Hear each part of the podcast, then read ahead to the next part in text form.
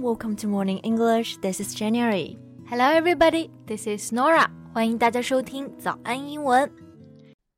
在节目的开始，给大家送一个福利。今天给大家限量送出十个我们早安英文王牌会员课程的七天免费体验权限，两千多节早安英文会员课程以及每天一场的中外教直播课，通通可以无限畅听。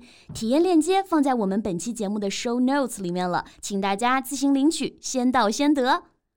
Norah，好像最近在看你刷一些视频，有没有特别好玩的呀？Yeah, I recently watched a video about the longest Didi trip ever.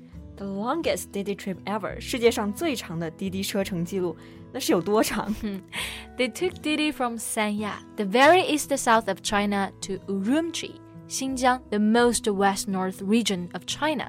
他们从三亚一路打滴滴到了乌鲁木齐。Wow, that's a really long journey. 哎，我很惊奇，这么长的距离，居然真的有滴滴司机接单，好神奇！Yeah, the two French passengers first got rejected by few drivers. Those drivers thought they got the wrong destination. 最开始的时候呢，有司机接单是因为觉得他们填错目的地了。了解到他们真的是要打车到乌鲁木齐之后，就很多人都拒绝了。But there was one driver who took this order. Yeah, he's quite a brave driver, I have to say. Yeah, absolutely. By the way, how long is the total distance? The total distance is 4,600 kilometers, and they took six days on the road. Wow, it must have been a very thrilling journey. Yeah, it is. This was a pretty nice trip because they enjoyed the different beautiful sceneries along the road. 他们在一路上呢，沿途也欣赏到了各种美景。 也一定品尝了不少好吃的吧？哎，看看你一动不动就是想要吃的。But yes, they've tried all kinds of local food on the road, and it was such a fun trip. Sounds so amazing. So I'm wondering, how much did this Didi trip cost? 他们这趟滴滴一共花了多少钱呢 Have a guess? Hmm, I think it might be too high to guess now. But how much was it? Well, it cost almost 15,000 yuan. 六天的时间，从三亚 到乌鲁木齐打滴滴，共花费了将近一万五千元。所以我觉得他们应该是破了两个记录，一个是最长的车程记录，一个是最贵的车费记录。Yeah, it is. Yeah, but it's probably not the most economical way to travel this far. It's not, but they had fun along the way, and they set the world's longest Didi trip record. 虽然不是最经济实惠的出行方式啊，但是这一路非常好玩，而且就创了一个世界纪录嘛。Yeah, it's definitely an interesting way to travel this far. So, in today's podcast, let's talk about transportation ways of traveling. 是的，那么在今天的节目当中呢，我们就一起来聊一聊各种各样的交通出行方式。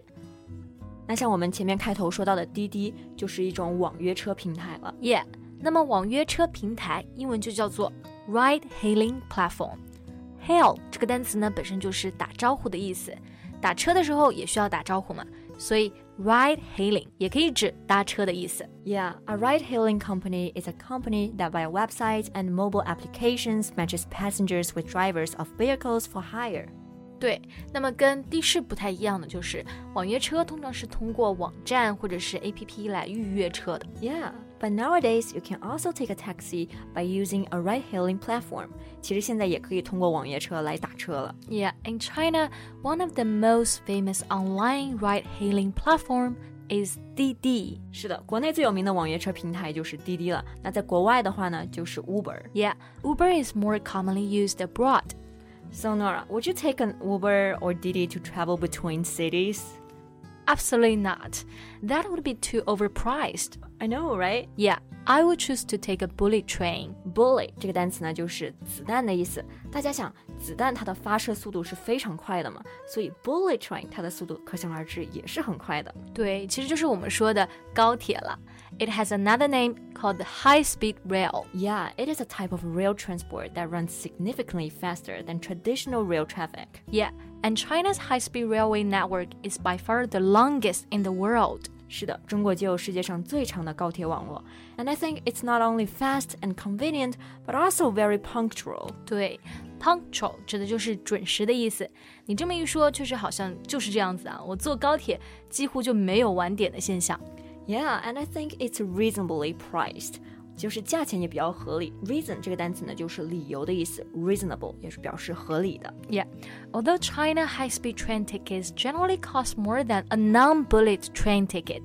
It is still cheaper than a flight ticket most of the time. 是的，感觉虽然比一般的铁路价格还是要高一些，但是高铁的价格呢，还是要比机票要低。And it's comfortable and safe，就非常的舒适又安全。 But I prefer the airplane though. I always get excited when I'm way above the clouds. 我就特别喜欢看飞机上的景色。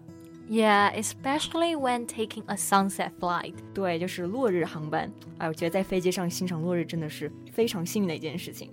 那坐飞机，我们除了用 airplane 和 flight 这两个单词，还可以说 travel by air。 Yeah, air 就是指的空气的意思嘛，因为坐飞机就是靠气流飞行嘛，所以 by air 也可以直接表示坐飞机。 那我们刚刚说了一些长途旅行的交通工具，那一般短途的话，那比如说在室内，你会怎么选择通勤的方式呢？Well, I usually go to work by subway so that I can avoid traffic jams. Subway 就是地铁，不过这个是一个比较美式的说法，说 subway。对，在英式英语中呢，it's called metro or underground. Under 是底下的意思，ground 表示地下，在地底下嘛，所以就是地铁 underground。对，那像我们这种不太会开车的人，一般就是搭地铁、公交最方便了。Well, in the future, there will be self-driving cars, so we will not need to learn to drive anymore. Yeah, self-driving，大家在这里呢，千万不要理解为是自驾游啊，它其实指的是无人驾驶的汽车。对，也可以叫做 driverless car。Driver 我们知道是司机的意思嘛，后面加上否定词缀 less，driverless 也就是指的无人驾驶、自动驾驶的汽车。Actually, I really hope as the technology becomes more advanced, we don't need to walk anymore. 其实现在已经有这样的现象发生了呀，现在走在街上就可以看到有人骑着那种代步车或者叫做平衡车。嗯，是的，是的，的确也挺常见啊。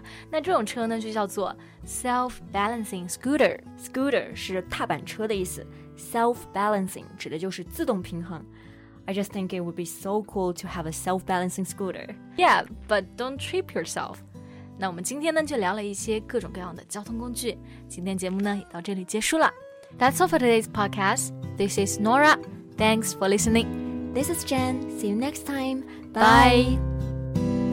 今天的节目就到这里了。如果节目还听得不过瘾的话，也欢迎加入我们的早安英文会员。成为会员，您就可以无限畅听我们每天一场免费的中外教直播课，以及两千多节原创系统课程了。今天我们限量送出十个七天免费试听权限，试听链接放在我们本期节目的 show notes 里了，请大家自行领取，先到先得。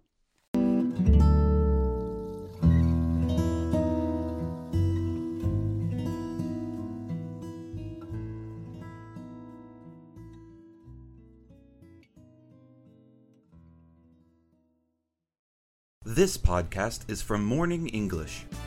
学口语就来早安英文。